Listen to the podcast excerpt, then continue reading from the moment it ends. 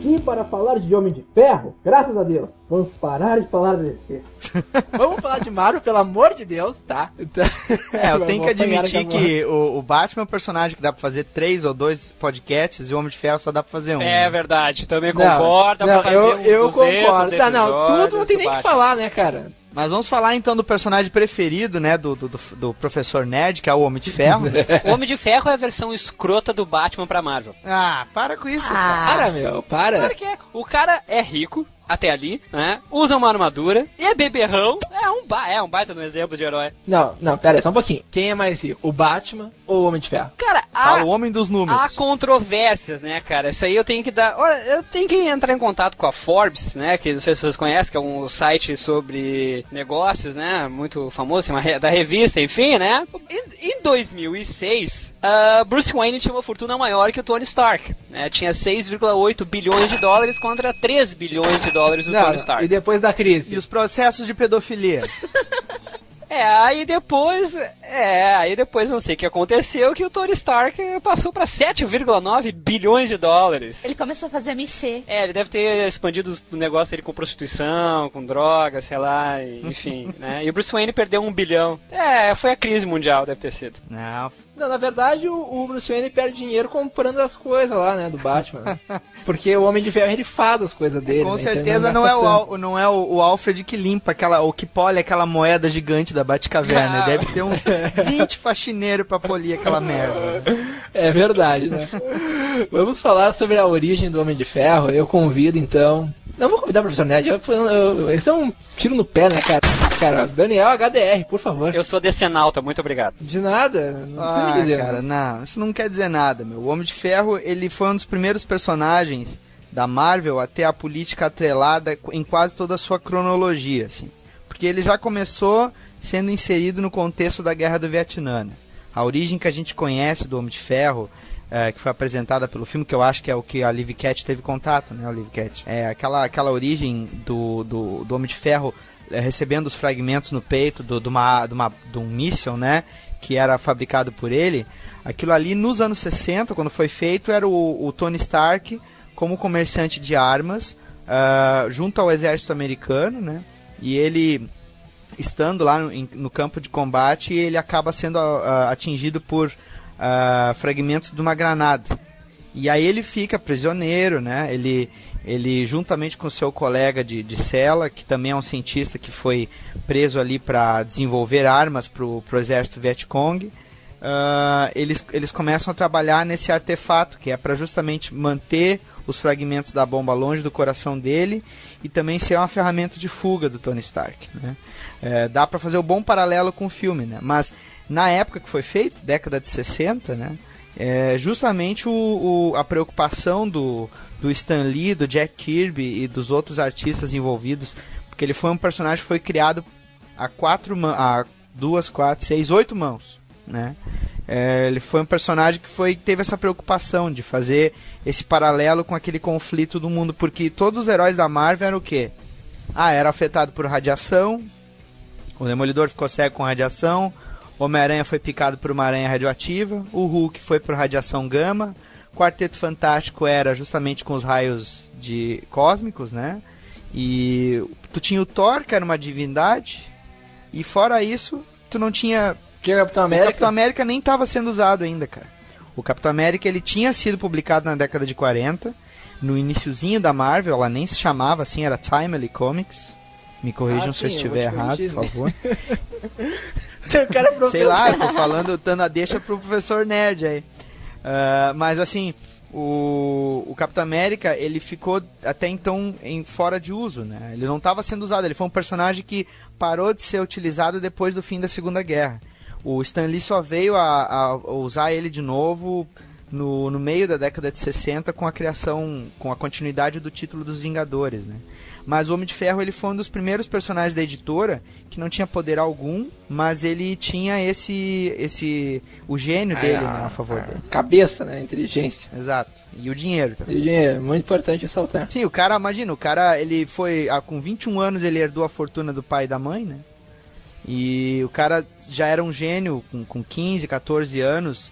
Uh, um dos, uma das mentes criativas ali promissoras, o, o cara com 21 anos, imagina, com dinheiro, podendo criar coisa, né?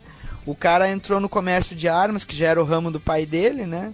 Com a diferença de que, ao contrário do Batman, ele come mais mulher. Desculpa, Ah, Liv Cat, mas... Ah, há controvérsia, Não, não há né, cara? Porque. controvérsia Não, nenhuma. só um pouquinho, Não, só um não há pouquinho. Não, não, não, não, controvérsias. não, Não tem como, ó, não tem como defender dessa vez. Tony Stark é pegador, Bruce Wayne é o taciturno que não cata ninguém. Como assim? Ai, Pera ai, aí. ai, ai, ai, ai. Pera aí. Tapa na cara, tchá, Não. tchá! Não, não, não, só um pouquinho. Não, não, não, só pouquinho. Ô, seu William, o senhor que está gritando aí, o senhor por gentileza. Quais revistas o senhor leu pra esse podcast? Ah, eu li bastante, cara. Não, não, quais revistas o senhor leu pra esse podcast? Me responda. Cara, eu li a Demônio na Garrafa e a Extremes, cara. E nessas duas revistas, que tem mais ou menos umas seis histórias cada uma, quantas mulheres o Tony Stark pegou? Cara, ele pegou. Nenhuma. Porque eu li também junto Não, com esse ele podcast. pegou a ruiva Agora, se o senhor. Não, pegou nada. Agora você vai me dizer que aquele. Que aquele marca-passo gigantesco dele é atraente pras mulheres? Por favor, né? Não se esqueçam Ô, da cara, mulher gato. Tu imagina se tu liga um consolo naquilo ali, já parou pra pensar? Funciona a velocidade da luz o negócio, cara. Arte... Luxos aparatos o negócio. Claro que na metade do sexo ele tem que parar pra ligar na tomada, né? Porque, porque olha, olha lá no Tales of Suspense, lá no início, que cada vez que tinha que parar o combate pra achar uma tomada pra ele se enfiar, meu. Que é isso? Professor Nerd, o Homem de Ferro tem 46, 47 anos de criação. Eu tive lendo um artigo que foi escrito no, pro Universo HQ, e eu falo com, com todas as letras porque é uma das melhores referências de informação de quadrinhos do país.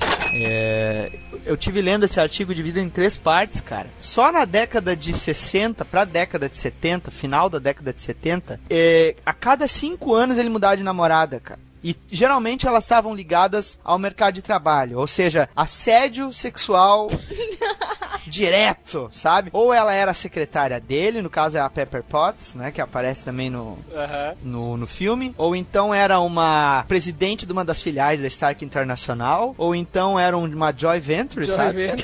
que era de uma outra empresa que ele pega e faz ali um Super Gêmeos ativar, né? Sim, mas e ele trova pra caramba, porque eu nunca vi o Batman trovar mulher. Como não, cara? Eu tá não vi, louco? não. Mulher gato, Talia. Não, ele não, ele, não- Ah, ele não trova. Ele não trova. essas- Eu não, cara, Ele não eu li precisa. várias HQ dos Batman. Várias. Ele não precisa. Tá, vamos ver se eu entendi então, só um pouquinho, ô, professor Nerd. O negócio do Batman é que ele precisa de mulheres loucas como ele que se vistam como ele, é isso? Bom, cada um tem sua tara, e né? o Homem de Ferro. Cada um tem sua tara, né? Ah, saquei, saquei. Ah, tá. Eu não, eu não Eu sei, entendi. cara. Eu li também bastante HQ do Batman e não vi ele trovando muito. O Homem de Ferro, cara, na segunda página eu vi ele trovando a guria. Trovando. E, e pegou. Não, não, não. E aí então lá Quer do. não, é a trova. Não, não, não, não. Só um pouquinho. Ele não pôde, Não, ele não pôde nem sair com a mulher porque tava com uma placa embaixo da, da roupa, cara. Que isso? Senhores gaúchos, por favor, traduzam. Trovar. Ah, tá, deixa pra lá então. Ra- é a mesma coisa que rasgar. Como assim? Não? Tá louco? Dá um H, sabe?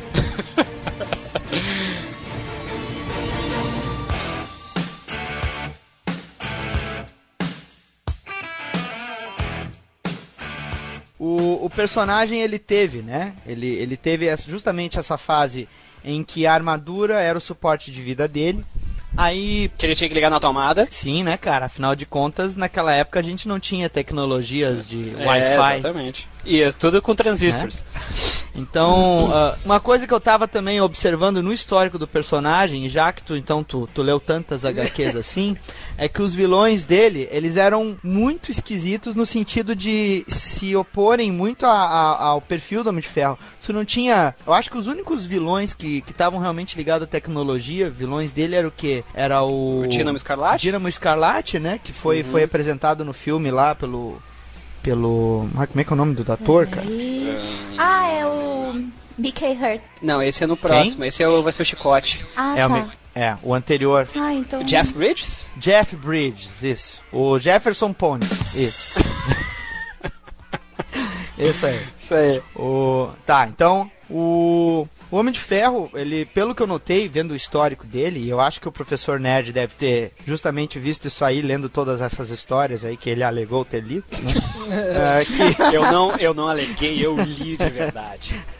Não, É, por que, sumiu que um fã de. Batman que odeia Homem de Ferro leria Homem de Ferro? Só pra fazer é a podcast, Live Cat. Só pra fazer a podcast. Bom, eu pelo Hum, que eu vi, sei, sei. São, são poucos os vilões que têm a ver diretamente com tecnologia ou até mesmo com um inventário de uma armadura, por exemplo. Tu tem lá o Dínamo Escarlate, que o Jeff Bridges interpretou no primeiro filme do Homem de Ferro.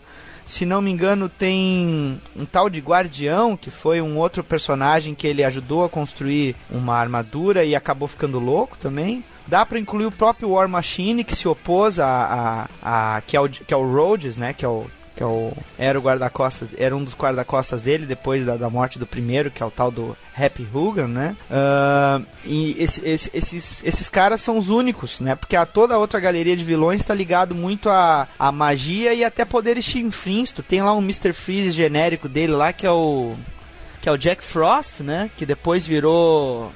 Como é que é o nome dele? Foda-se, não tô nem aí pro nome do vilão. é,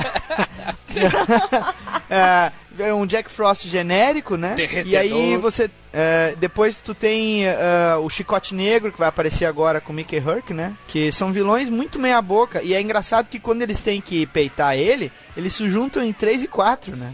É verdade. Isso tá lá no Demônio da Isso é uma Garrafa, boa né? diferença pro Batman. Sabe o que eu tava pensando, o professor Nerd, e ver se os meus amigos concordam? Ah, pô, o Batman dá uma surra no Darkseid, cara, lá na crise final, Com certeza. né? e aí tu, pega, tu coloca ele na frente do Coringa, ele é apanha do verdade, Coringa. Cara, é Ah, verdade. cara, Que é um cara. Não, palhaço. É, é, é, é que o Batman tem. Ele tem pena do Coringa, ele tem pena do Coringa. É, Ah, pode ser. Às vezes o Batman tem aquele. aquela doença que, que tem medo de palhaço. Não, eu acho que é uma outra chamada masoquismo, né? Ele já gosta de roupas de couro, então ele deve pensar assim: hoje eu vou deixar esse vilão bater em mim. hoje eu vou deixar esse vilão descer a costa em mim. Ai, ai, ai. Ué, o, o, o professor Nerd ficou quieto de repente. Não, pois é, cara, é. Não. Perdoa os Bob Kane, eles não sabem o que dizem.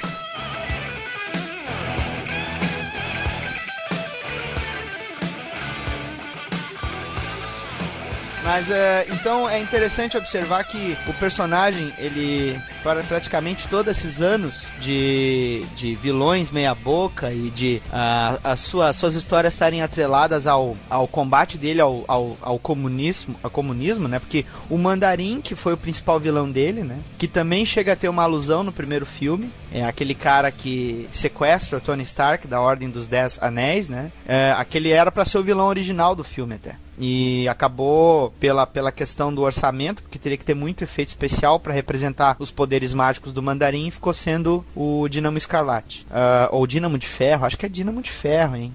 Monge de Ferro, Monge de Ferro. Esse era o nome do vilão, é do, do filme. Do filme, né? Porque Ah. o personagem tem, tem o Dinamo Escarlate também, né? É, exatamente. É um dos, dos vilões que usa a armadura. É. Que é um, é um personagem russo, né? É. Então, novamente, tem essa questão do comunismo, né? O Stan Lee, anos depois, até disse que ele não queria ter atrelado o personagem tanto a esse plot político, né? É, e até assim. Mas... Não, desculpa, perdão. Termina que depois Não, eu vou. fala, fala, pode falar. Não. Não, é que o- o- todos esses anos que o personagem foi publicado, ele teve com essa, essa pegada junto à política. Ele só foi mesmo entrar no mundo dos negócios, né? De corporações tentando destruir a Stark Enterprises ou coisa do tipo, dos anos 80 pra cá, né? É, e, e as primeiras histórias ali, tu nota muito isso, inclusive na parte do, do roteiro, né? Porque ali os argumentos todos são do Stan Lee, mas o roteiro em geral não era dele, né? Era sempre ah, ou do irmão dele ali, o Larry, né? Ou do... Ah, como é que é o nome do outro? Era o Burns, né? É, R. Burns o nome dele. Então, eles... Isso mesmo no diálogo, ah, os comunas, os vermelhos, os, né, os comunistas, não sei o quê. Então o tempo todo tem isso, né? Ah, os vilões da cortina de ferro, os vilões da democracia. E aí tu tem um lado dos outros, os vilões mesmo dizendo, ah, os amantes da democracia, os não sei o quê. Então,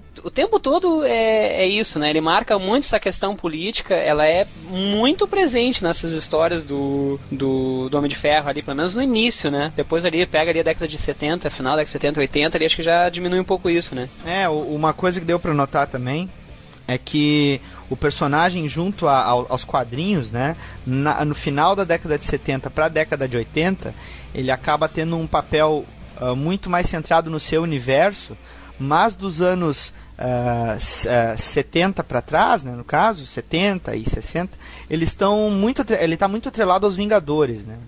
E isso acabou sendo bem explorado também nos anos 90, né, em diante. E os Vingadores eu acho que é um, é um fator importante na origem dele, porque saiu aqui pela Panini, eu acredito que foi há uns 4 anos atrás, uma minissérie chamada eh, Vingadores, os maiores heróis da Terra, Earth, My, Earth Mightiest Heroes. Por favor, homem do inglês, fala aí.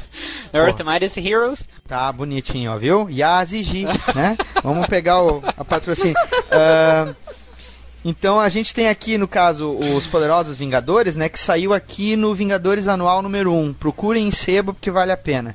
É uma história tá com eles publicaram a minissérie inteira em 196 páginas que conta justamente como é que foram a, como é que foi a formação dos Vingadores e explica muitas coisas. E uma delas que tem a ver com o Homem de Ferro é por que, que o Homem de Ferro fez a questão de criar os Vingadores. E é interessante que é aí que entra o homem dos negócios, né? Ele queria ter um contato direto com o governo. Tá, pausa.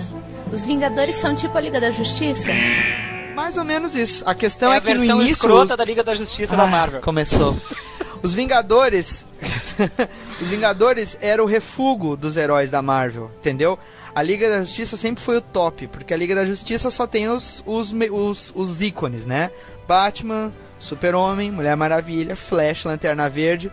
Só com essa equipe básica, sabe? Dá em matéria de clássico pra valer, né? E os Vingadores, como eu falei há pouco tempo aí, uma participação bem legal que eu pude fazer no Melhores do Mundo, né? O podcast deles. Opa, ó, o Jabá. Mas eles são amigos, são amigos, são amigos. São, são, são parceiros, são parceiros. Um, um abraço pro Bugman. É, a gente tava comentando que o- os Vingadores são, bem dizer, um reformatório de vilões, porque só entra ex-vilão na equipe, né? É, entra o Mercúrio, que já foi vilão, a, a irmã dele, a Feiticeira Escarlate, os dois eram da Irmandade de Mutante. O Gavião, Ar- o Gavião Arqueiro e a Viúva Negra também eram vilões, que por sinal, Viúva Negra, o Homem de Ferro comeu.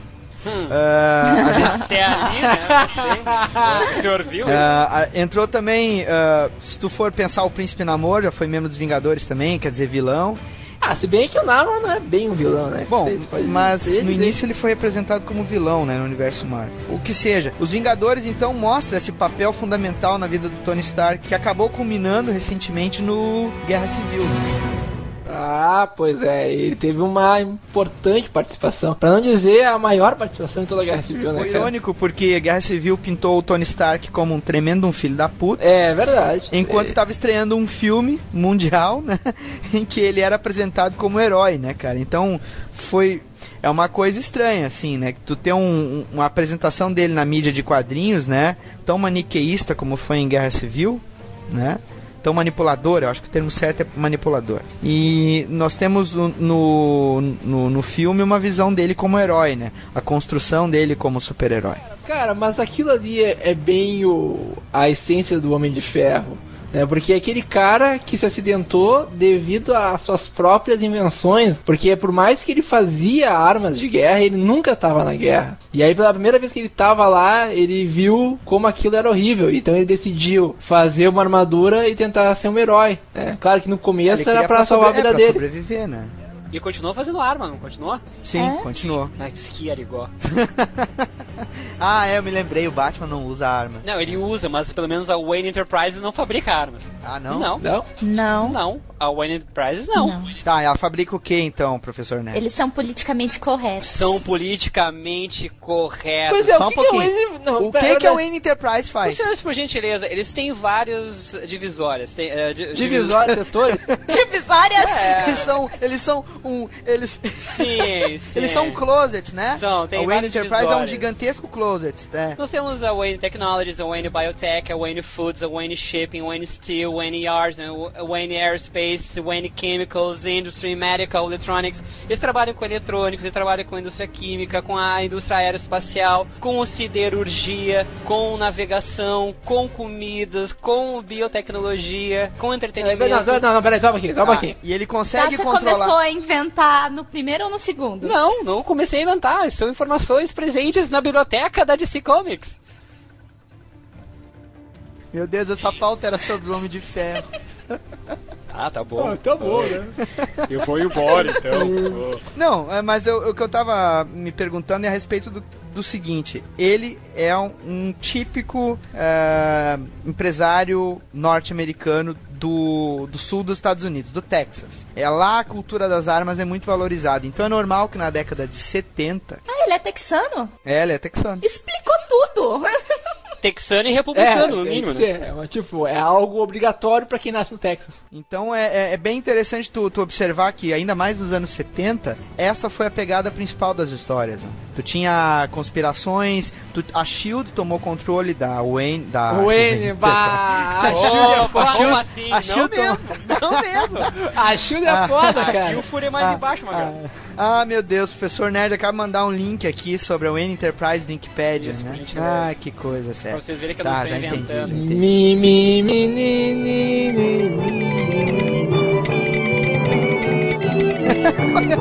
É, eu sei, eu concordo, Livcat. Mimimi, mimimi. Valeu, Live Cat. Muito obrigado. Um beijo pra ti, querida.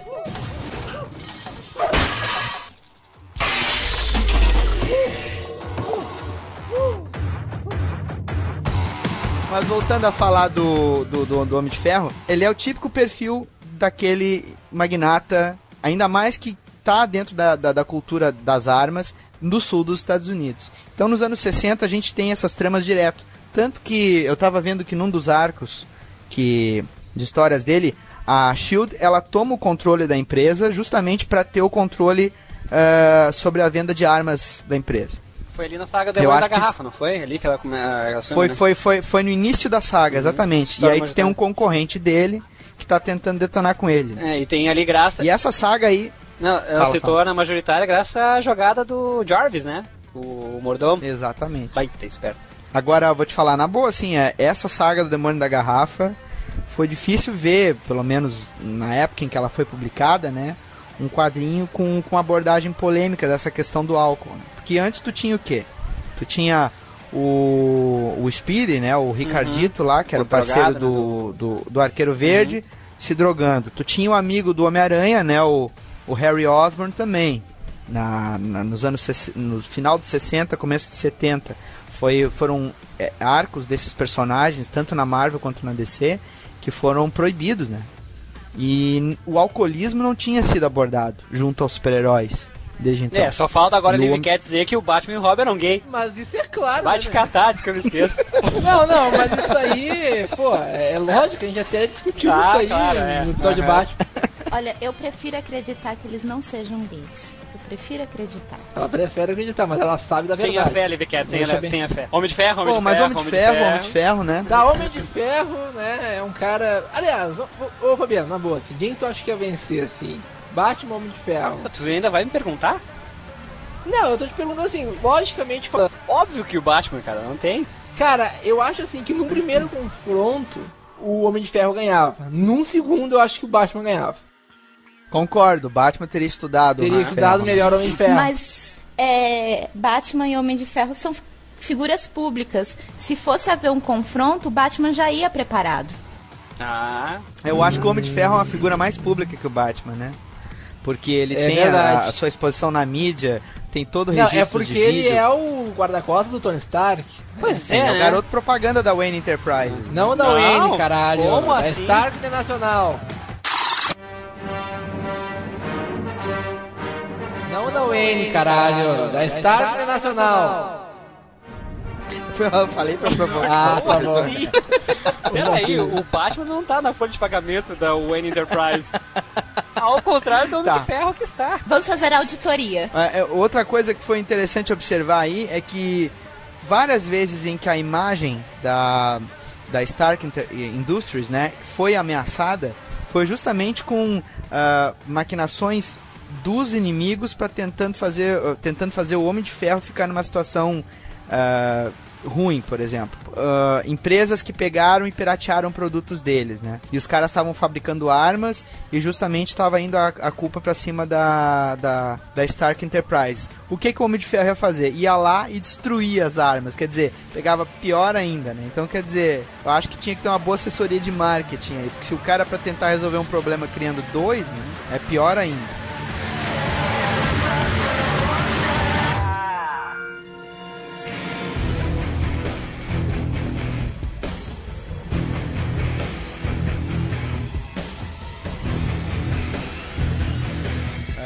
Vamos falar então agora sobre a Guerra Civil e sobre o Demônio da Garrafa. E heróis renascem. Puta que... Não, pera aí.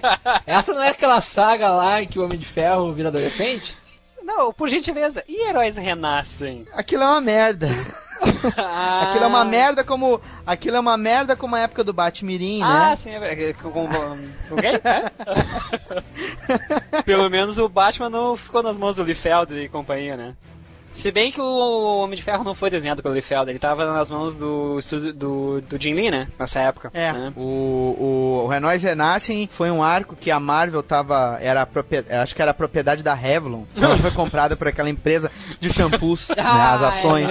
Era acionista majoritário. Tá, de sacanagem. Exatamente, exatamente. Aí eles estavam tendo decisões editoriais idiotas, né? E uma das decisões era assim: poxa, qual é as revistas que estão vendendo menos? Ah, Quarteto Fantástico, Vingadores, Homem de Ferro e o é, Capitão América. Ué, vamos pegar então, chamar pra fazer essas revistas, reformular os personagens, chamar os autores que venderam mais na editora. Quem foi? Ah, o Todd McFarlane, Jim Lee e, por incrível que pareça, Rob Liefeld. Ah, Eles convidaram tá, os três. depois do massacre. McFarlane se recusou, o Jim Lee falou beleza, e o Liefeld, ah, graças a Deus, né? Aí foram pegar e fazer o arco do Heróis Renascem, que foi essa merda aí. Eles eram dados como mortos, eles foram jogados para uma outra dimensão, aí sofreram, sofreram um reboot ridículo, e aí de repente viram a cagada que estava sendo feita e trouxeram eles pra, pra, pra realidade normal, né? Pra cronologia normal. Mas, mas a HQ tem muito disso, né? Matar o cara e depois ele volta. Sabe que ele não vai ficar morto, né? Eu acho que o- a, a diferença que tá na, na HQ pro mangá é interessante os- até os ouvintes do, o, do, do mangá pro comics. Falar HQ e mangá é, é bobagem, porque é tudo é história em quadrinho, tudo é HQ. Ah, as diferenças de sagas de mangá e de comics, acho que é interessante pros ouvintes eh, de mangá que gostam de mangá se, se, se atrelarem a, a esta, esta observação. É, no caso do mangá, tu tem histórias com início, meio e fim. Mas, Sim. por muitas vezes, né, tu tem fórmulas de narrativa que são perpetuadas. Então, tu tem, por exemplo, no Super Sentai, a gente vê isso direto. Nos tokusatsus, né? Que tem uma determinada série que faz sucesso, eles lançam outra com a mesma fórmula, o mesmo de perfil de. Power é, Rangers, Força Animal, Power Rangers, não sei aonde, Power Rangers na puta que pariu, né? E, ou então tu pega o Dragon Ball mesmo, que foi se perpetuando né, a cronologia. Tu pega persona- ah, autores como o Katsura, né, que fez o Video Girl Eye, depois ele fez o Is, depois ele fez o DNA ao quadrado. Quer dizer, são todas séries que tão, que tem um perfil parecido, que tem aquele perfil de história parecido. No comics, o que, que eles fazem? Eles têm um personagem que eles vão arrastando a franquia por anos e anos, e na verdade o que o leitor tem é uma memória afetiva. Ele se lembra daquela fase que o Homem de Ferro foi escrito pelo David Michelini e desenhado pelo John Romita Jr., ou a fase em que ele foi é, escrito pelo John Byrne e desenhado pelo John Romita Jr., ou sabe, etc. Então, o personagem tem anos e anos e anos e anos de, de cronologia, né? E aí fica esquisito tu pegar e fazer o sujeito ter surgido na Guerra do Vietnã e agora tu querer botar ele nos dias de hoje e querer contar a mesma história da Guerra do Vietnã. O cara ia ter uns 60 Na real, anos. é, é vários reboot que tu dá na, naquele personagem. Exatamente. E por isso que eles fazem essas sagas malucas. Que aí é aquela desculpa, ah, vamos dar um reboot na série. Mas o, o? Extremes, né, que tu, tu tava comentando antes da gravação, O Extremes é basicamente isso também, cara. Na real, ele deu um reboot no Homem de Ferro pra, atualmente, assim, como é que seria hoje, assim. Porque ele é todo tecnológico. Então ele ele virou o Tony Stark, ba- basicamente virou o Homem de Ferro de verdade, sem armadura, assim, digamos. Ele, ele tem um total controle daquela armadura, assim. É fantástico.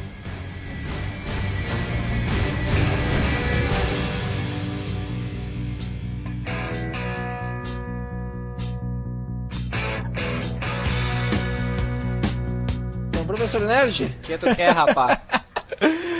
é, tu não vai falar nada do Homem de Ferro, só do Batman? Até agora você falou de Batman. Não tenho nada a comentar. Ah, então tá bom. Bem, então vamos, vamos, vamos quicar ele aqui também.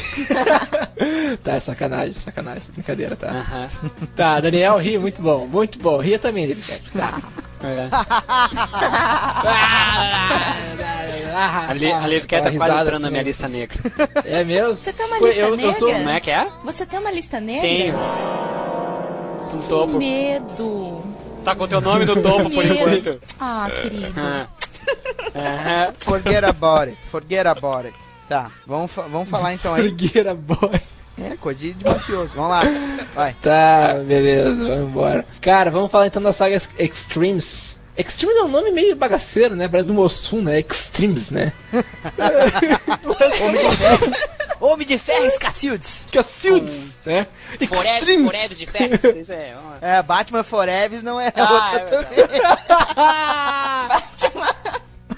É, então tá, é uma poção lá. Não, uma poção não, é um medicamento. Não, o que, que é aquela porra? Medicamento? O que, que é aquela merda? Bom, tu não leu mesmo Extreme. Cara, eu li, cara, mas eu, me fugiu a palavra agora. É tipo um soro, né? Ah, ah, cara, é aquela velha história.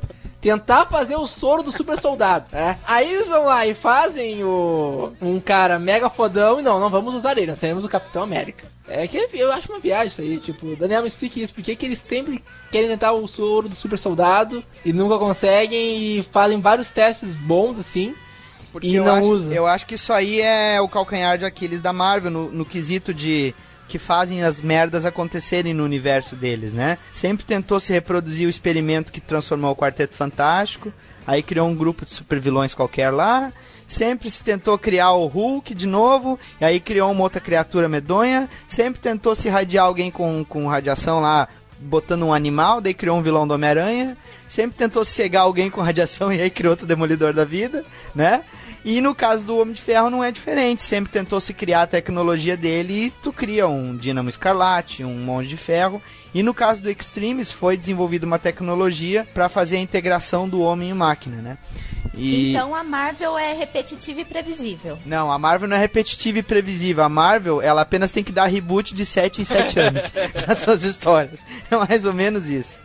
Vamos dizer assim, esse, esse conceito da história, ele serviu também para, de certa forma, apresentar a origem do Homem de Ferro para uma nova geração de leitores. Foi escrito pelo Warren Ellis, né? Que é o mesmo que é um escritor bem conhecido aí, trabalhou com o Authority, tá, tem trabalhado atualmente com a fase dos X-Men que tá saindo aqui no Brasil e ele é, ele tentou explicar a origem do Homem de Ferro nos dias de hoje, né? Tanto é, tanto é que ele atualiza o mito, desculpa te cortar aí, que ele passa de Vietnã pra Afeganistão contra Talibã, né? Que nem no filme. É. É, exatamente no filme. É, sempre depende assim, qual é o nosso inimigo hoje no atual contexto histórico, né? Ah, hoje são os vietnamitas, beleza, então vamos colocar lá. Hoje são os talibãs, muito bem, são eles. Ah, hoje são os chineses, muito bem, vamos colocá-los. E assim vai, né? E, e isso é bacana, porque eu acho que tá meio que se atualizando e tá ligado também um pouco à história, né, cara? Eu acho Então, que isso humanizou mais o personagem também, no sentido de que o seu início de história, ele não ficou tão atrelado assim a, ao arrependimento que ele tinha de comercializar armas que estavam gerando a desgraça e que afetaram ele também. Ah, no início ele foi vítima daquelas circunstâncias de ter recebido os, os fragmentos no coração e tá bom, vamos ver como é que vai dar, vou sair aqui dessa prisão, vou ter que usar esse colete para manter os fragmentos longe do meu coração e etc. No, no Extremes, né, e no próprio filme, né, como foi bem lembrado aqui, o sentimento de culpa, né, é, esse revés deu mais autenticidade pro personagem, eu acredito. E uma coisa que eu achei legal, assim, foi que, tipo, eles, eles contam ali essa outra origem, assim, como o personagem falou, e aí, na verdade, já no Extremes, em cima disso já tem uma outra modificação do Homem de Ferro. Mostra uma atualização muito foda dele. Porque como é que vamos, nós vamos botar o Homem de Ferro com essa nova tecnologia, que é a internet, que é uh, wireless, e enfim, sabe? E aí ele consegue, com esse Extremes, acessar várias partes do. de vários computadores do mundo a- a- através da mente dele, mais ou menos assim. Ele e acaba, isso. tendo, é, ele acaba tendo uma onipresença no mundo cibernético muito forte, né? Exatamente. Torna ele literalmente um ser quase que indestrutível. Mas ele é invencível, né, cara? É, mas eu acho que, de certa maneira, ele é invencível, mas ele é um ser humano, né? Tanto que Com certeza. essa tecnologia de Extremes, ele tem, ele, ele tá afetando, né, o, o comportamento dele, né? Pelo que eu entendi, é, o que foi explorado em histórias depois desse arco aí que o Warren Ellis escreveu, é, mostra que ele em, ó, em vários momentos precisa se concentrar para não enlouquecer, porque tu imagina tu ter a capacidade de processar informações é, de tudo quanto é vida eletrônica à tua volta a qualquer momento. É mais ou menos como tu lê o pensamento de todo mundo ao mesmo tempo. É verdade. É uma coisa louca, assim. Deve ser E, ah, muito e tem isso, outra né? coisa que ele é mais inteligente que o Batman. Ele mata o cara que não presta.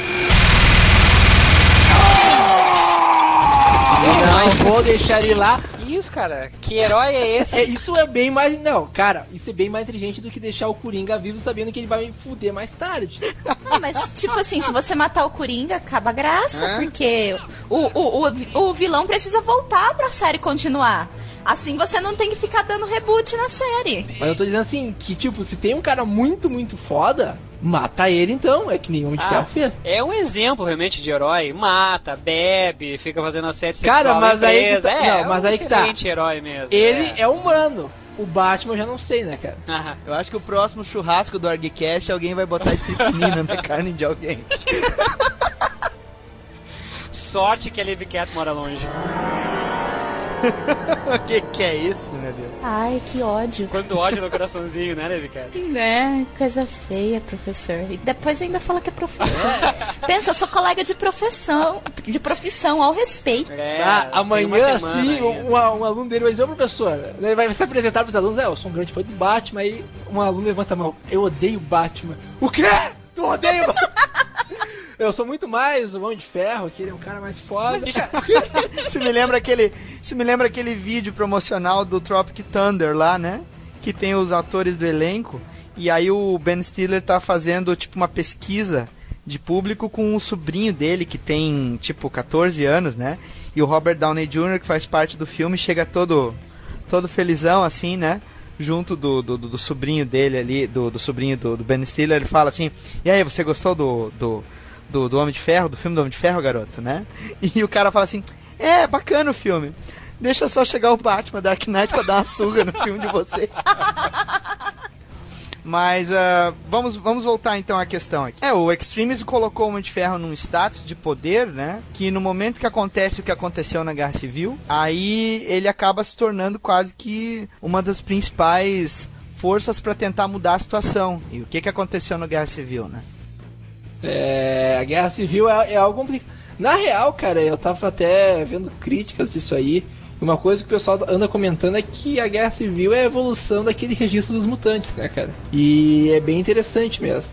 Porque, assim, na real, cara, é aquela coisa. Eu acho que não precisava fazer isso com heróis clássicos já. Eu não precisaria fazer isso com o Homem-Aranha, ah, com o Homem. Tá, Homem Ferro não, mas o Capitão América, com. e tantos outros que tem por aí. tá mas, mas eu preciso então aqui colocar o contexto da Guerra Civil. Nós tínhamos. Uh, Estava ocorrendo nos Estados Unidos, quando surgiu a Guerra Civil, essa saga da, da Marvel, né? Ah, aquele sistema de monitoramento de mensagens de correio eletrônico que o governo americano estava querendo fazer para combater possíveis ações de células terroristas. Então a privacidade de milhões de americanos ia ser invadida nos seus MSNs, nos seus ah, e-mails, né?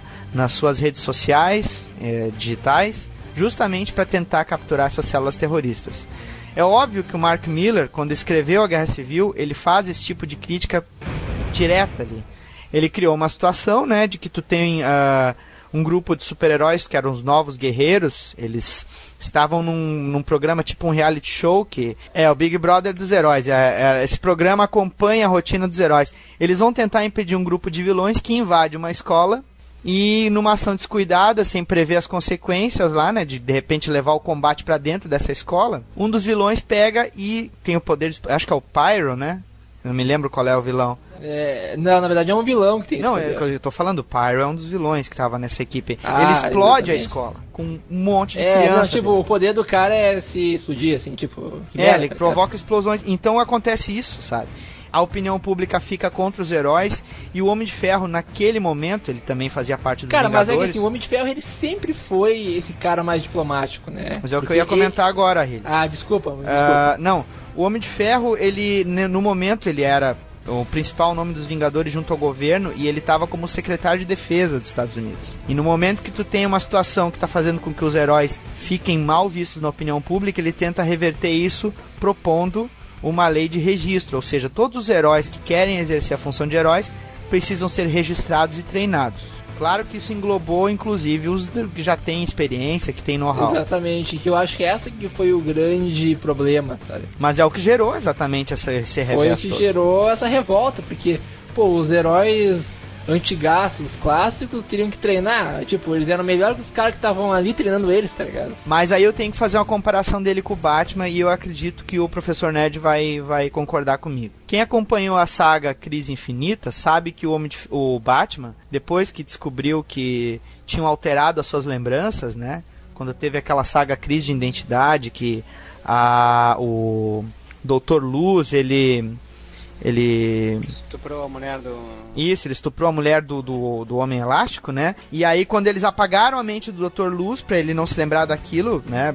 Porque ele continuou a ameaçar e sabia a identidade de alguns ali. O Batman viu que eles estavam apagando a mente dele, a Zatanna, que é uma das, das mágicas lá da equipe, tava. Uh, quando o homem. O, o, Batman chega no satélite da Liga, ele tava justamente uh, percebendo que, o, que os heróis estavam fazendo aquilo ali com o Dr. Luz e ele vai tentar impedir, porque ele acha aquilo errado, e eles apagam a memória do Batman naquele momento. Quando ele descobre isso, ele passa a desconfiar de todo mundo da Liga.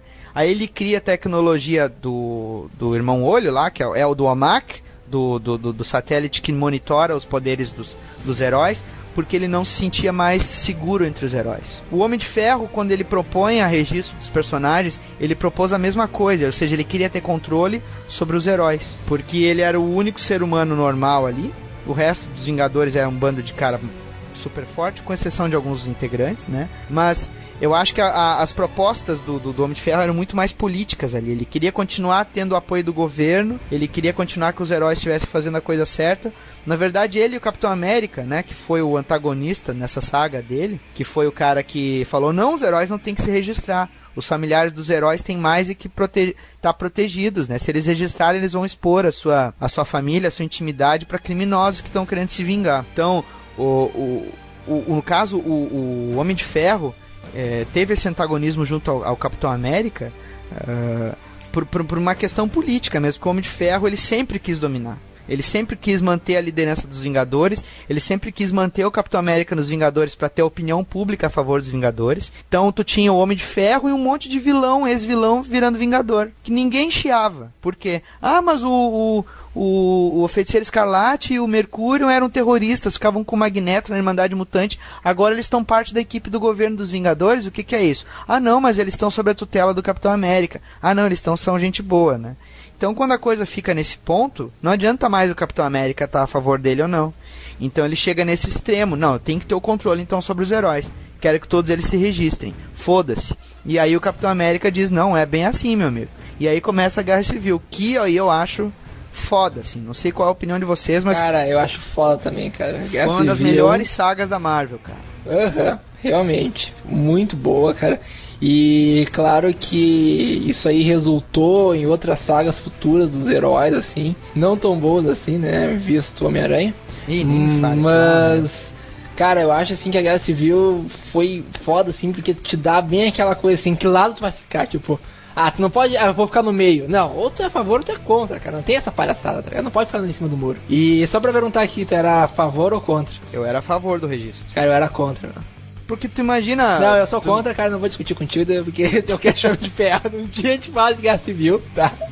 Uma outra. Mas tu, tu, Liv Cat, imagina, tu tendo heróis ali que não tem experiência nenhuma, botando a vida de civis em risco. Tu é a favor ou contra o treinamento deles? Ah, eu sou contra, porque entra essa questão da, da identidade secreta mesmo. E herói é herói. A graça do herói é que ele surge de repente, senão ele era apenas um soldado. Tu tá falando isso porque tu não levou uma pedra do, Arremessada pra não sei quem na cabeça, né? Quando ele tava tentando pegar o vilão, né? Não, mas eu acho assim, cara, que. Uh, tá, vamos falar rapidamente aqui então da Guerra Civil. É que assim. Não, dá a opinião do professor Nerd aí, pô. Só pra voltar a uma questão aqui. Por isso que eu disse que o Homem de Ferro é a versão escrota do Batman. Tá, vai se fuder então. tá, tá. Uh, já que o senhor é desbocado, né? Se o senhor não consegue manter uma conversa educada, tá, né? então para, eu vou dar. A, eu, vezes. Não, vai te catar. uh, eu. A minha opinião, sou, nesse caso, eu sou a favor também do, do registro. Eu acho que existe uma série de heróis aí que são inexperientes, que são postos assim de maneira inexperiente e que acabam sempre colocando em risco a vida de muitas pessoas. Eu só quero deixar bem claro, assim, que aqui, ó, os dois jovens do podcast são contra e os dois velhos são a favor. Isso é Sinal que vocês têm é, muitos segredos. É, Não, é porque a gente sabe que, a gente sabe que a graça da, das HQs é ver tudo destruir, ver os outros morrendo, essas coisas assim. Não, é que assim, eu acho, cara, que vai virar tudo o pau mandado do governo. Ah, eu acho assim, mas é, mas é interessante. Essa guerra civil, embora eu não tenha lido, ela tem uma premissa muito interessante. Essa premissa ela é fantástica para ser discutida, entendeu? Então, e Não, eu acho assim, cara, que realmente, eu vou te contar que no começo eu odiava o Homem de Ferro, mas no final eu gostei dele, cara. Que tu viu que, na verdade, ele notou que ele e o Capitão América tinham o mesmo argumento, né? Sim, Eles só estavam equivocados. na verdade eles tinham que conversar melhor. E... Exato, eles vão sentar, tomar uma cerveja e conversar. É, né? sabe, ah, vamos bater um papo aqui, que nem que a gente faz aqui às vezes, né? Bater um papo, assim, né? Hoje não, porque o personagem tá escroto, no outro dia, né? né, professor? pode catar, Tá bom. É coisa de irmão, né? Meu irmão mais velho, assim, né? Trata mal os irmãos menores. pode catar.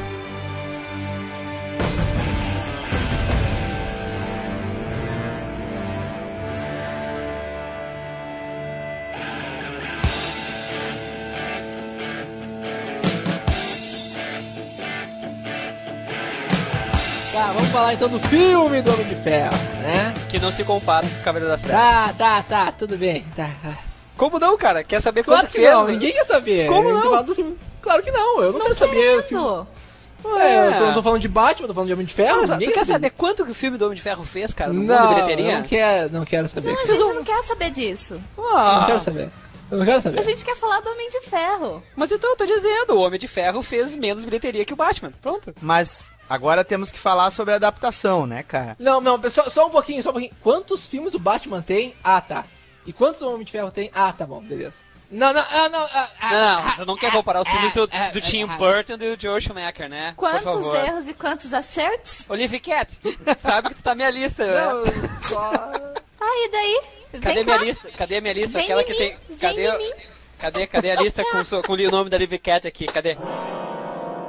Cadê? Você não virou da... Você não virou Jedi ainda. Você não virou Jedi. É que eu gostei de ouvir a opinião dos dois, assim. Tá legal. Tá, não, vamos parar então, tá?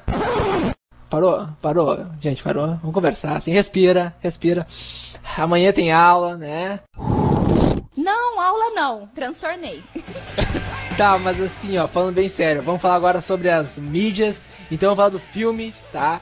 E não vamos falar do Batman, por favor, tá? E, cara, eu vou dizer Então assim eu que vou embora. Ah, tu vai ser aquela não vai não, criança que eu não vou ter com quem brigar. Ah, valeu. Sabe que os dois se amam, né? Sabe, né? Quando os dois ficam brigando, quer dizer que eles se amam, É, assim, né? eu só não posso puxar o cabelo dela porque eu tô via Skype. É, exatamente. Mas tu pode mandar um, um bonequinho fazendo Eu isso, um mando pra ela depois. Bom, Bom, ah, Tá, mas enfim.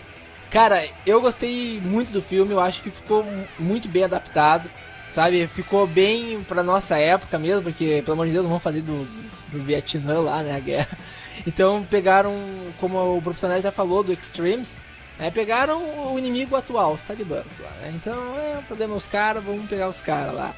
E o Robert Downey Jr., cara... ele Ah, foi a meu. escolha perfeita pro papel. Cara, Quem é melhor do que perfeito. um bêbado para interpre- interpretar um bêbado? Exatamente. Cara, exatamente, velho. E quem Ó, melhor do que um cara que fica xingando o cara da sonoplastia lá no Terminator Salvation, né? Pra fazer o Batman. Exatamente. What the fuck are you doing? Are you professional or not? Do I fucking walk around? No! Then why the fuck are you walking right through? Ah, da da da da, like this in the background. What the fuck is it with you? Bom, é, vocês devem concordar comigo que O Homem de Ferro foi o primeiro filme da Marvel Productions, Marvel Filmes no caso. Antes disso, a Marvel estava sofrendo com o quê? Com o filme do Demolidor, filme da Electra, filmes. Eles pegaram então um personagem que eles tinham direito cinematográfico, que eles haviam licenciado antes, mas daí não foi feito filme nenhum e voltou, né? E eles pensaram, bom, vamos fazer um filme. E eu achei que foi para um filme independente, porque é um filme independente, não dá pra negar. Tem ali o Robert Downey Jr., sabe? Tem o, o Jeff Bridges, tem a Gwyneth Paltrow. É, tão, tão no elenco. Como é que é o Jefferson Ponte? É o Jefferson Pontes, exatamente. Jeff Não, tem Bridges. um elenco muito bom, né? Não, o Exato. elenco é ótimo, cara, tá? E o John Farrow, cara, ele fez um milagre ali, porque o cara tinha dirigido o filmezinho de Duende de Natal. Tinha sido E ele- namorado da Mônica no Friends. É, exato. verdade. E o cara pega e faz um filme daqueles, cara, com estética de superprodução e que teve orçamento baixo, sabe?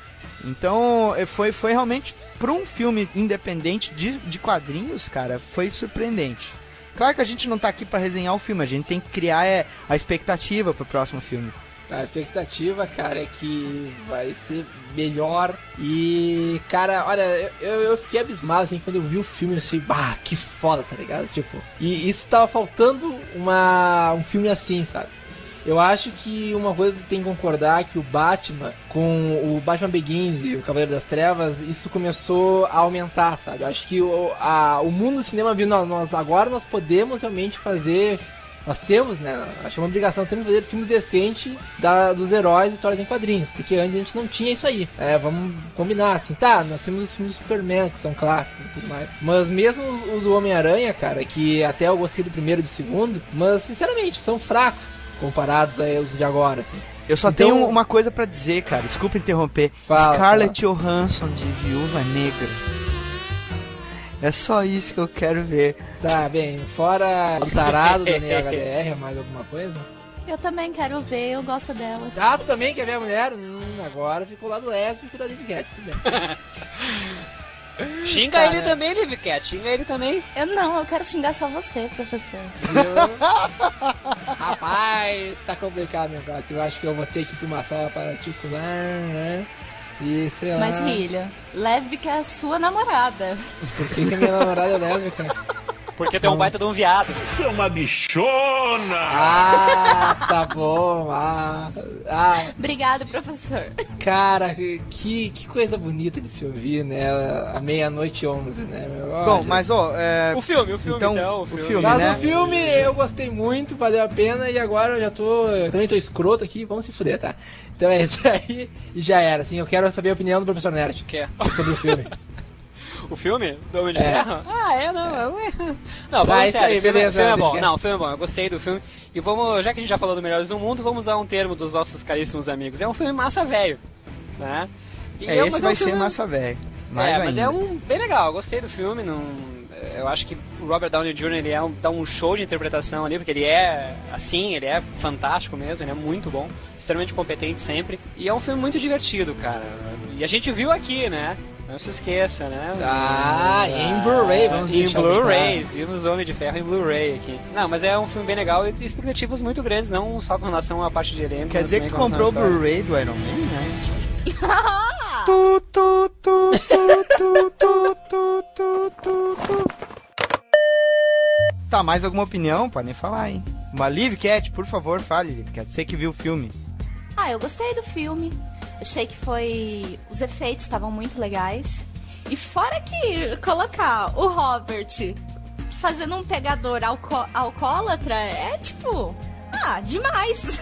É meio autobiográfico. com, com um marca-passo gigantesco no meio do peito, mas é, né? Super turn on. Não, mas o, o marca-passo dele brilha. Cara, brilha. Ui! ui! É, É ui, que loucura. Então ca- os Jedi com sabre de luz é. Ah, tu pegava. Ah, por falar nisso, eu tenho uma foto abraçando o cartaz do, do Homem de Ferro no cinema. Ah, já entrou no post. é. Ah, vamos botar no post. Já tá no post. Atenção, fãs de Liv Cat. Fiquem com ciúmes do pôster do Robert Downey Jr. Não, depois o Matheus, o Shortfall pode editar essa foto, tira o rosto do Robert Downey Jr. o cara adiciona a sua própria foto para abraçar Faz a um Liv Cat. aplicativo em flash, assim. Claro. Se esteja você abraçado pela Liv Cat.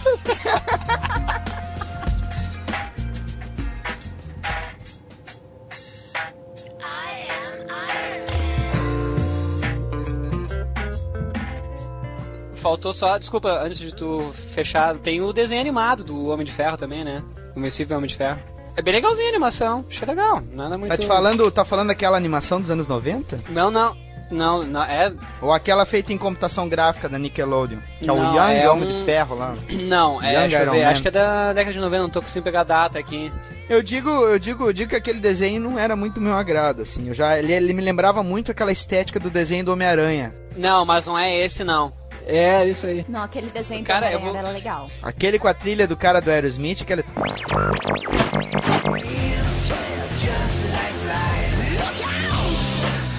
Agora o. Teve aqueles desenhos da década de 60 que eram feitos com recorte dos quadrinhos. Os desenhos desanimados, aquele, né? Exato. Época, né? O tal do motion, é, o tal do motion comics da década de 60, né? Quer olhar os motion comics É. da Marvel agora, vai ter uma ideia de como é que é aquela merda. Era Que a feio. Marvel revisitou, né? Fez um, fez um reboot dos seus desenhos desanimados, né? Exatamente.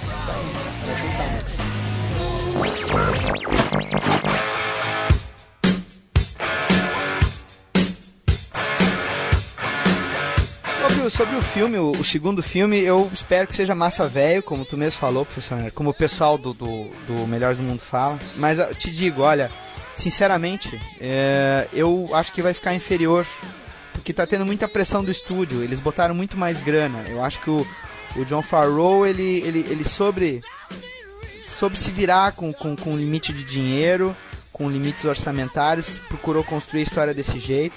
Eu acho que eles encaixaram o Mickey Hurk para ser um vilão ali, só porque o Mickey Hurk estava em evidência ali com o lutador, tava tendo esse revival aí do, do, do ator. Não tô menosprezando o personagem, mas dava para colocar já o mandarim, acho, se eles gastaram tanta grana, assim, sabe? Porque às vezes com, ah, com o orçamento que tu tem, tu te torna um pouco relaxado, né? Despreocupado, né? Porque quando tu tem um orçamento mais apertado, tu tem que se tornar muito mais criativo e fazer realmente a coisa funcionar com aquilo que tu tens.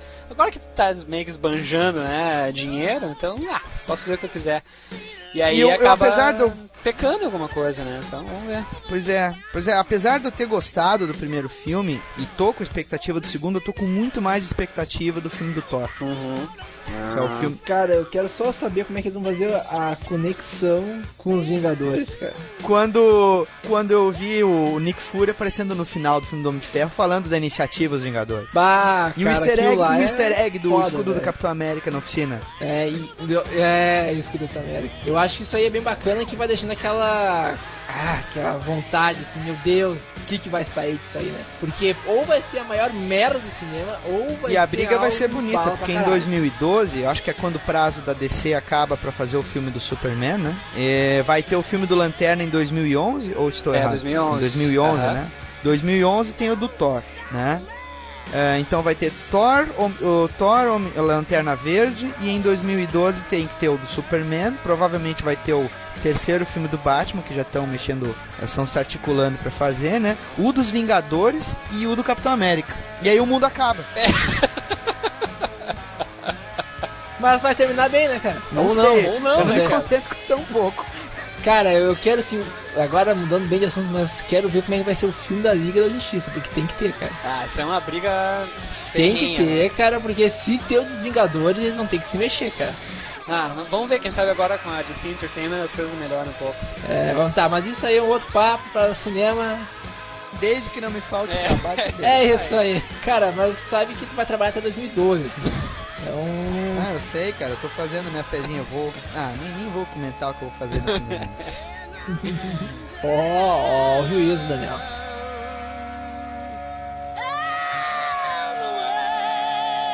Então, convido a Liv Cat a fazer as suas considerações finais, já que ela falou menos, então ela começa. Considerações finais?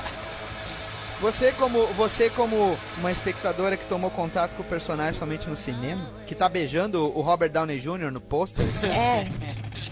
Não é pra colocar a foto no site, não é pra colocar É isso o no Roberto, cast. tá? Ela tá beijando o Roberto, tá? Deixar bem claro. É o Roberto Baixonei, Betinho. Downey. Oh, nossa senhora. Essa do Downey baixo Ney foi foda. Ah, bom. Não, mas. Diga. Olha, é, eu só conheci o Homem de Ferro através do filme e eu gostei muito.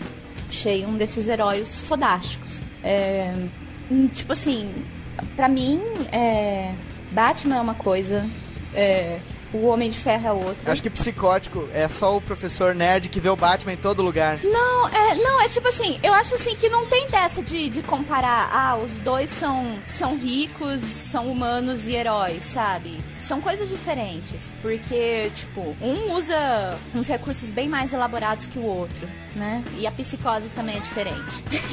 Olha só. Não, mas isso é verdade, cara. O Batman ele é completamente doente, assim, né? Deixa o Batman. Homem de ferro, homem de ferro. Tá bom, então. Não, então, é, gostei muito é, do personagem que eu conheci através do filme. É, e pelo que vocês falaram ah, agora aqui, é um personagem 10. Da hora, né? É, tipo, a- aquela imagem de o pegador é, bêbado descontrai o, o herói, né? Hum, Humaniza tira o herói. Humaniza o herói, mas tudo bem. É, não, humaniza, mas também descontrai. Porque, tipo assim, pelo menos pra gente aqui, isso é um tipo de coisa engraçada. O cara ficar trocando de mulher e ficar enchendo a cara. Que nem aquela cena que. do filme que a, a Peppers vai buscar ele na festa. Que ele tá. que ele tá caído lá, bêbado. Se eu não me engano, é assim a cena? É, mas a cena- essa cena foi cortada, não foi? Eu acho que foi cortado. cara. Foi cortada? Foi. É, Isso então aí eu foi nos extras, é. Ó, a gente viu no DVD, né? Não, tipo assim, eu acho que é é uma sacada legal. É, é isso? Tudo bem, então, muito obrigado. Bem, eu tenho medo de falar isso, mas professor Nerd, suas considerações finais. Tá com medo porque, ô. Não, não, eu tô com medo porque, sei lá, né, tu vai falar de Batman, eu acho. Bom, eu acho que o Batman é o cara e. Mi, mi, mi, mi. Mi, mi, mi, mi, mi, mi, mi. Tá, beleza. Tá, o professor Nerd dispa-se do, do, do- do fanboy e pensa como o cara que leu o, quadrinho do Ah, Homem de Ferro, que tá, tá sabendo o que já tá aconteceu certo. Eu com vou ele. deixar de- o professor Nerd escroto aqui, né? Ó, voltou. Voltar pro professor Voltou verdadeiro. normal agora. Ah, não, assim não dá pra brincar. Então, mas é só um pouquinho. Muito preta, tá, tá, vamos nessa, vamos embora. É... Bom, agora deixando a escrotidão de lado e falando sério, assim, eh, é um personagem. O Homem de Ferro é um personagem, eu acho bem interessante.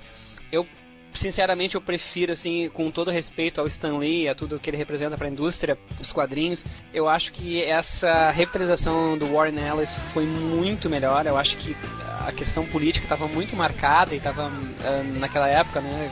63, quando ele surgiu. Então acho que deu uma abrandada um pouco melhor nessa, nesse reboot do Warren Ellis. Mas é um personagem muito interessante, que né, se mostrou ter sido muito bem aproveitado no cinema. Né, e, e eu tenho, eu li só, eu li pouquíssimas coisas do, do Homem de Ferro, realmente me preparei mais para esse podcast. Mas ah, isso fez com que eu me interessasse mais pelo personagem e quem sabe eu vá me enfiar em alguns sebos aí para buscar outras coisas, né? Mas, Ó. mas é um personagem legal, e mas que sem armadura ele apanharia pro Batman de qualquer forma. É, isso eu tenho que concordar também. Mas é que nem aquela coisa, tira o dinheiro do Batman. né? Ah, e ele Tira o cinto de utilidades do Batman. tira Não, a armadura do Homem de Ferro, vamos ver quem é não, que bate não, quem. tu pode tirar o cinto de utilidade do Batman que o Batman continua foda. tá? É, verdade. Não, isso é verdade. Agora tu tira o dinheiro do Batman, bem, aí é outros 500. É, tira o ferro do Homem de Ferro, então. Tira o dinheiro do Batman e tira o Gavião Arqueiro. Daniel HDR, suas considerações finais, rapidamente. Pessoal, não leiam as histórias antigas do Homem de Ferro.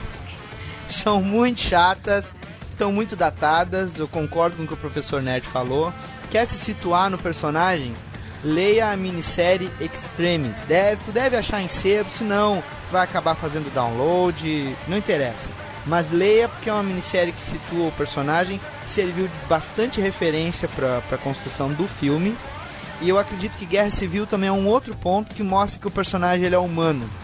Ele é falho, não só por ser alcoólatra, por ser mulherengo, mas também porque ele também toma decisões erradas. E na Guerra Civil a gente nota bastante isso aí.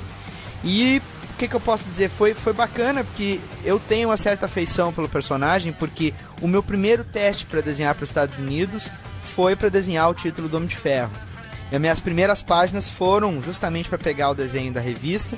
Eu acabei desenhando como primeira personagem para Marvel a Red Sonja, que eu até comentei em entrevista aqui pro Argcast, mas eu acabei passando pelo título. Eu acabei passando pelo título do Homem de Ferro depois na, naquele arco horrível lá que o personagem ele tava ficando louco, o Kang, o mestre do tempo, tava enlouquecendo ele e ele acaba matando um monte de gente, se tornando vilão. Ah, aquele arco é muito mal escrito, mas é trabalho, né? Você tem que fazer tudo. Mas eu com certeza teria muito gosto de desenhar o personagem de novo.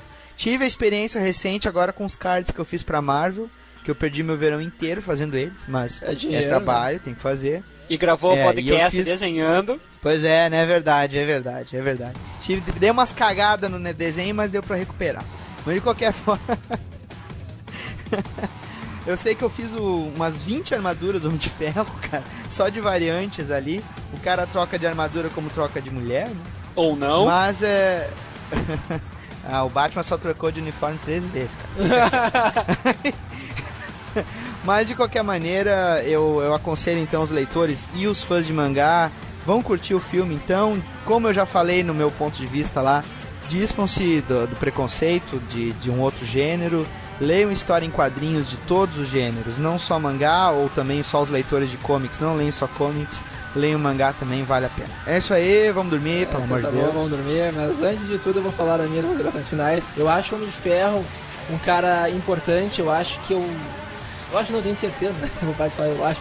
Mas eu concordo ah, quando falaram que ele é parecido com o Batman na DC, nessa parte que ele também é um cara que não tem poder e que ele também quer controlar ah, os heróis, e isso foi bem mostrado na Guerra Civil.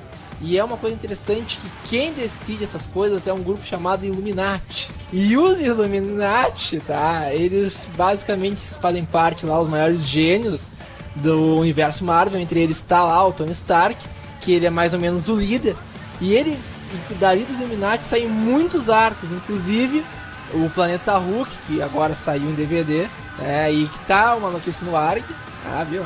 E eu acho assim, cara, que. Bah, olha, eu não imaginava assim. Aí, o jeito que eles estão explorando o Homem de Ferro, tá sendo sens- sensacional. Eu gosto muito da Marvel porque ela sabe humanizar os heróis dela, eles não são simplesmente deuses assim, fodões, eles também têm problemas. E a gente vê isso aí na década de 80 com o Demônio na Garrafa. Então, vão lá, ah, comprem. Eu digo, eu não tenho nem, nem procurar em sebo. Comprem, cara, os encadenados do Homem de Ferro. Peçam emprestado pro amigo que tenha, não é, Daniel? Ah, Tem que devolver certeza. os meus, hein? Ah, e, e- Cara, esse tudo é antigo, tem que ser em sebo. é, não, mas se for encadernado, entendeu? É, em Em sebo também. também. Então também então vai bem sebo, tá bom? Pronto. Ou então, né, cara, quem é a favor de Scam, baixa aí também, né? Fazer o que? A vida tem dessas coisas. Então é isso aí, eu agradeço também a presença do Daniel HDR, do Fabiano, da Livecast, muito obrigado, valeu mesmo, gostei muito de gravar com vocês, me divertiram bastante, assim, tava precisando mesmo. E professor Nerd, o senhor vai ver o filme? Com certeza, o ponto de vista é de quem? Ah, dá. dá, né? Ah, fi. Vamos ter que gravar dois pontos de vista. Não, não. O senhor, vai, o senhor tem que levar a Liv Cat e ver ela beijar o pôster do Mickey Hurt. Mas, Não. Ele eu não vi. Oh, eu Não, nem o do, do Homem de Ferro eu beijei. Eu só fiz uma encenação. não mas ah, Ah, claro. é um jogo de espelho. Não, né, é, Liv eu fiz só uma encenação porque a minha colega fala que é a esposa dele, então eu queria galinhar com o marido dela. Massa, cara. Eu acho que não vai ter o massa do Mupoquete. tá, beleza. Tchau pra vocês. Até semana que vem. Um abraço. Abraço. Abraços!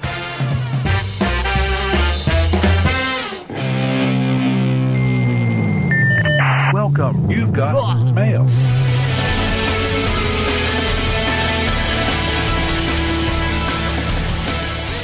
Bem, estamos aqui em mais uma leitura de e-mails. Estou aqui eu, Matheus Shortfall, junto com meu amigo Rillian. É isso aí, meu caro amigo. E nessa semana temos de cara já dois recados para dar. O primeiro recado é sobre o evento de anime Anime Extreme, não é? Ah, Não é evento de anime, não, é evento de cultura japonesa. É mais bonito, né? É mais É bonito. mais bonito.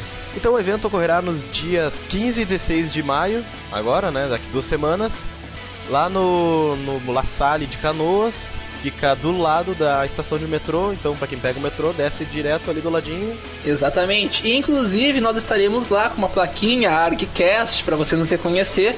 E se você é nosso ouvinte, por favor, né, bate lá um papo com a gente, converse com a gente. Quem estará lá também, Rillian?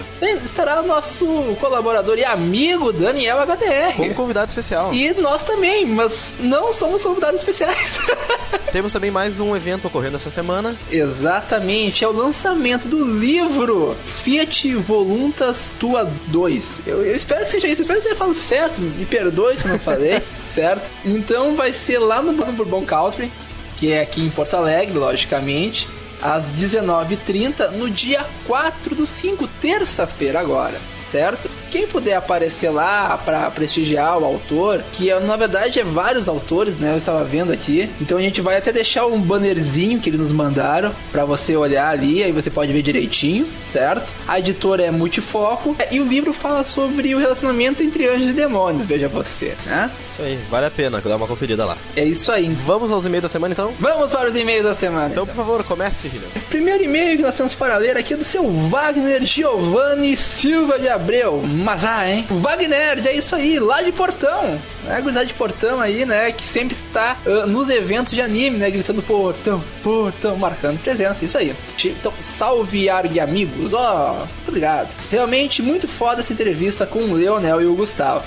Sou muito fã de Tormenta, foi meu primeiro cenário de 20 e sempre gostei de ler qualquer coisa escrita pelo trio Tormenta. A partir deste podcast, o mesmo vale para as pessoas entrevistadas, olha só. Então aí já vai a dica para você adquirir a trilogia Tormenta, escrita pelo nosso amigo Leonel Caldela. Hoje em minhas partidas não posso usar o cenário de Tormenta, eu sou o mestre há anos, porque meus players provavelmente iriam me crucificar. Aí ele bota uma risadinha, hahaha. Mesmo assim, sempre recomendo para os mestres de D&D, iniciantes com que converso, o cenário de Tormenta para suas primeiras histórias, pois além de ser mais simples e mais fácil de se conseguir material, é o cenário mais turma da Mônica. Ele nasceu e foi crescendo e mudando. Desejo que muitas gerações de RPGistas transformem a arte em uma terra onde tu podes jogar quando adolescente, quando adulto e até mesmo quando criança, por que não? Quem sabe se conhecendo o primeiro tormento, os players poderiam ter uma mente aberta para qualquer cenário. É uma coisa interessante que ele ressaltou agora, né? E isso a gente até discutiu um pouco na nossa entrevista com o Gustavo e com o Leonel. E que bom, nós já, já vimos que ele é um, um mestre de RPG, conhece aqui RPG, isso é muito bom, né? Bem, até porque o melhor de Tormenta é que você sempre sabe onde é e como abordar uma história por ter seus reinos bem personalizados, todo bom jogador deste cenário terá um NPC favorito, sem falar dos deuses que tem um charme à parte. Como você sabe, meu NPC favorito é Niele. Ah, Rhapsody de fundo ficou muito foda. Bah, ô Matheus, pior, meu. Bah, ficou muito foda, meu. Quando eu vi Holy, Holy Thunder Force, tá ligado? Eu, meu Deus do céu, ó, oh, épico. valeu, valeu.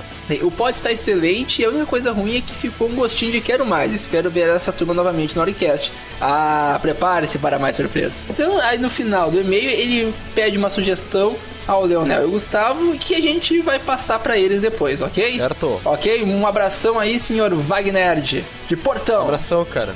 Vou agora então para o próximo e-mail do seu All Might lá do Bermuda Cast, que por sinal o Daniel HDR também estava por lá. Exatamente, HDR por lá também fizeram um jabazinho nosso, né, linkzinho nosso lá. Então tá aí o link para você também ouvir o Bermuda Cast com a participação não só do Daniel HDR, como do Rod Reis, do Mundo Rod.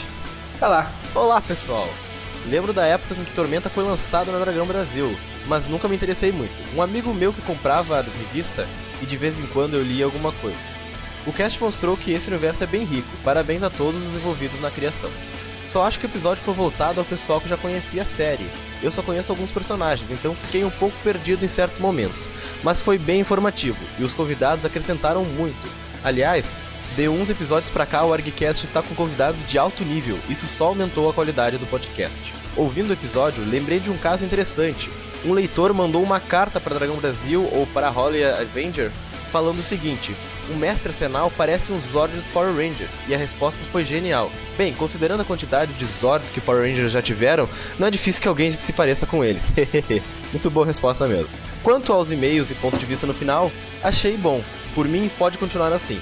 No mais é isso, e espero que o pessoal passe a escrever certo o nome do nosso amigo Hillian, que ele fez questão de escrever completamente errado. Eu sei, depois ele botou certo ali, muito obrigado, né? O mais um cara que sabe escrever meu nome é um cara que já tem meu respeito, cara. Brincadeiras à parte, pessoal, nós temos agora um assunto sério, certo? Que é o seguinte, nós, como vocês viram, a gente está atrasando os episódios. E por que isso? Porque o Matheus está sem tempo para editar os episódios, certo? Então a gente quer pedir desculpa para vocês por todos os episódios que a gente uh, demora para postar, mas é que realmente, cara, é difícil pra gente, é complicado muitas vezes, fazer um podcast não é nada fácil. E vocês veem até, né, Shortfall, né? A gente teve que, você sabe que eu e o Shortfall somos primos, a gente foi num programa lá, um compromisso de família, a gente chegou quase meia-noite em casa e ainda teve que definir um monte de coisa pro ARG depois, eu e ele, sabe? Então, é, é, o tempo que a gente tem livre. É o tempo que a gente tem livre. Então a gente, pô, a gente foi dormir quase duas da manhã e eu acordo no outro dia sete, seis e meia, sete horas, sabe? Então é complicado. Então a gente às vezes demora, assim, eu sei, é, é ruim.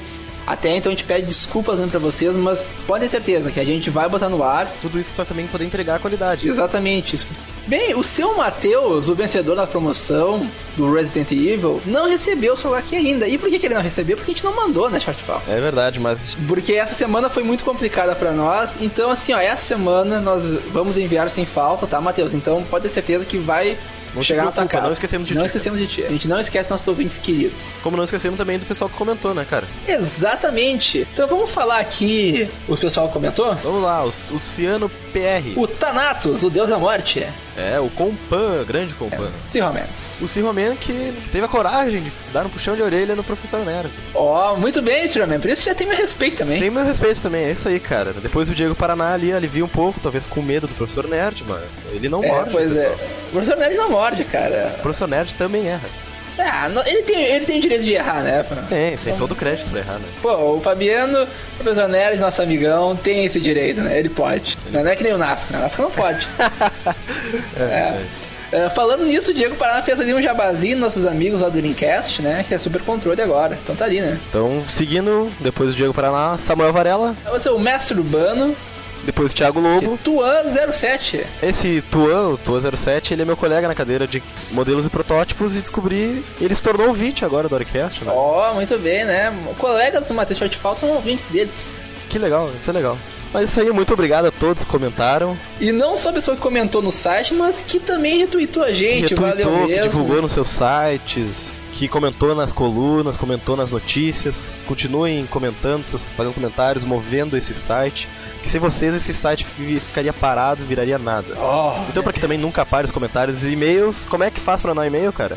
Você manda para contato@arcast.com. Lembrando que você também pode nos mandar uma mensagem de voz anexada a este e-mail ou adicionar este mesmo e-mail no Google Talk, né? Que é o contato@arcast.com, certo? E deixar ali a sua mensagem de voz, porque nós não estaremos online, certo? Nunca você- estaremos online. Nunca estaremos. Mas nossa né? secretária sempre está. E era isso, né?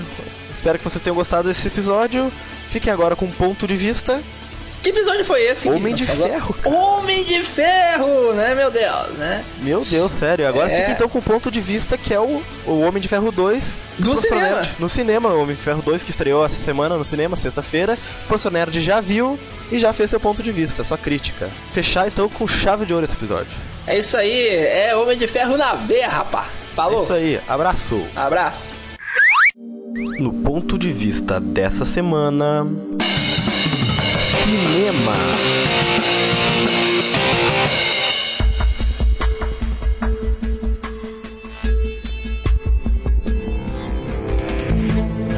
Salve, salve, pequenos gafanhotos. Aqui é o Professor Nerd, sobrevivendo a uma segunda laringite, acreditem ou não.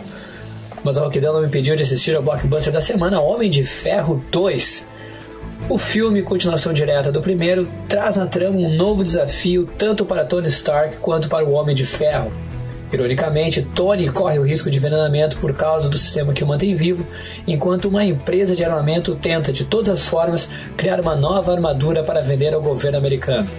Para isso, inescrupulosamente, conta com Ivan Venko, filho de um físico russo que trabalhou para o pai de Stark, que está sedento por vingança. Há ainda as participações de Nick Fury e de uma certa agente secreta ruiva. Ah, claro, Mr. Stan The Man Lee também aparece, obviamente. Para começar, vamos falar dos atores. Eu não consigo imaginar outra pessoa interpretando Tony Stark do que Robert Downey Jr. Excelente como sempre, convincente, faz um tipo irônico, cínico, narcisista, sempre muito bem em todas as cenas. Os diálogos com Gwyneth Paltrow são ágeis, naturais, os atores têm uma boa química em cena. Samuel L. Jackson finalmente ganha um papel um pouco maior que os poucos segundos do primeiro filme e é muito marcante como agente Fury. Scarlett Johansson, ah, Scarlett, Scarlett, Scarlett. Linda como sempre, pena que não teve o merecido espaço para mostrar seus talentos como atriz. Ela entra em cena, faz joguinho de sedução, entra em ação e é só. Achei que ela poderia ter sido melhor aproveitada, mas quem sabe o que virá né, nas futuras produções da Marvel. Até mesmo o diretor John Favreau se deu o luxo de ter mais espaço nesse filme, já que do primeiro mal aparece como segurança de Stark. Nesse, sua presença é constante, com boas piadas, embora o filme não careça de nenhum alívio cômico, porque é um filme que equilibra muito bem humor e ação. Roteiro não tem nada demais, segue a estrutura do primeiro filme com uma linearidade óbvia, sem muitos conflitos, algo simples de ser digerido pela maioria do público. Nada de herói atormentado, obscuro e depressivo. É um filme para toda a família, com ótimos efeitos especiais e com a dose certa de ação. Acho que o brilho do filme vai para as atuações quase espontâneas dos atores em cena. Para mim, valeu muito mais a pena as cenas com diálogos do que as de pancadaria propriamente ditas. Para um filme desse tipo e que tem esse propósito, desde o princípio ele leva nota 4,5. Gostei muito e achei bem melhor que o primeiro. É isso aí, pessoal. Até a próxima, com ou sem voz. Um abraço. Valeu!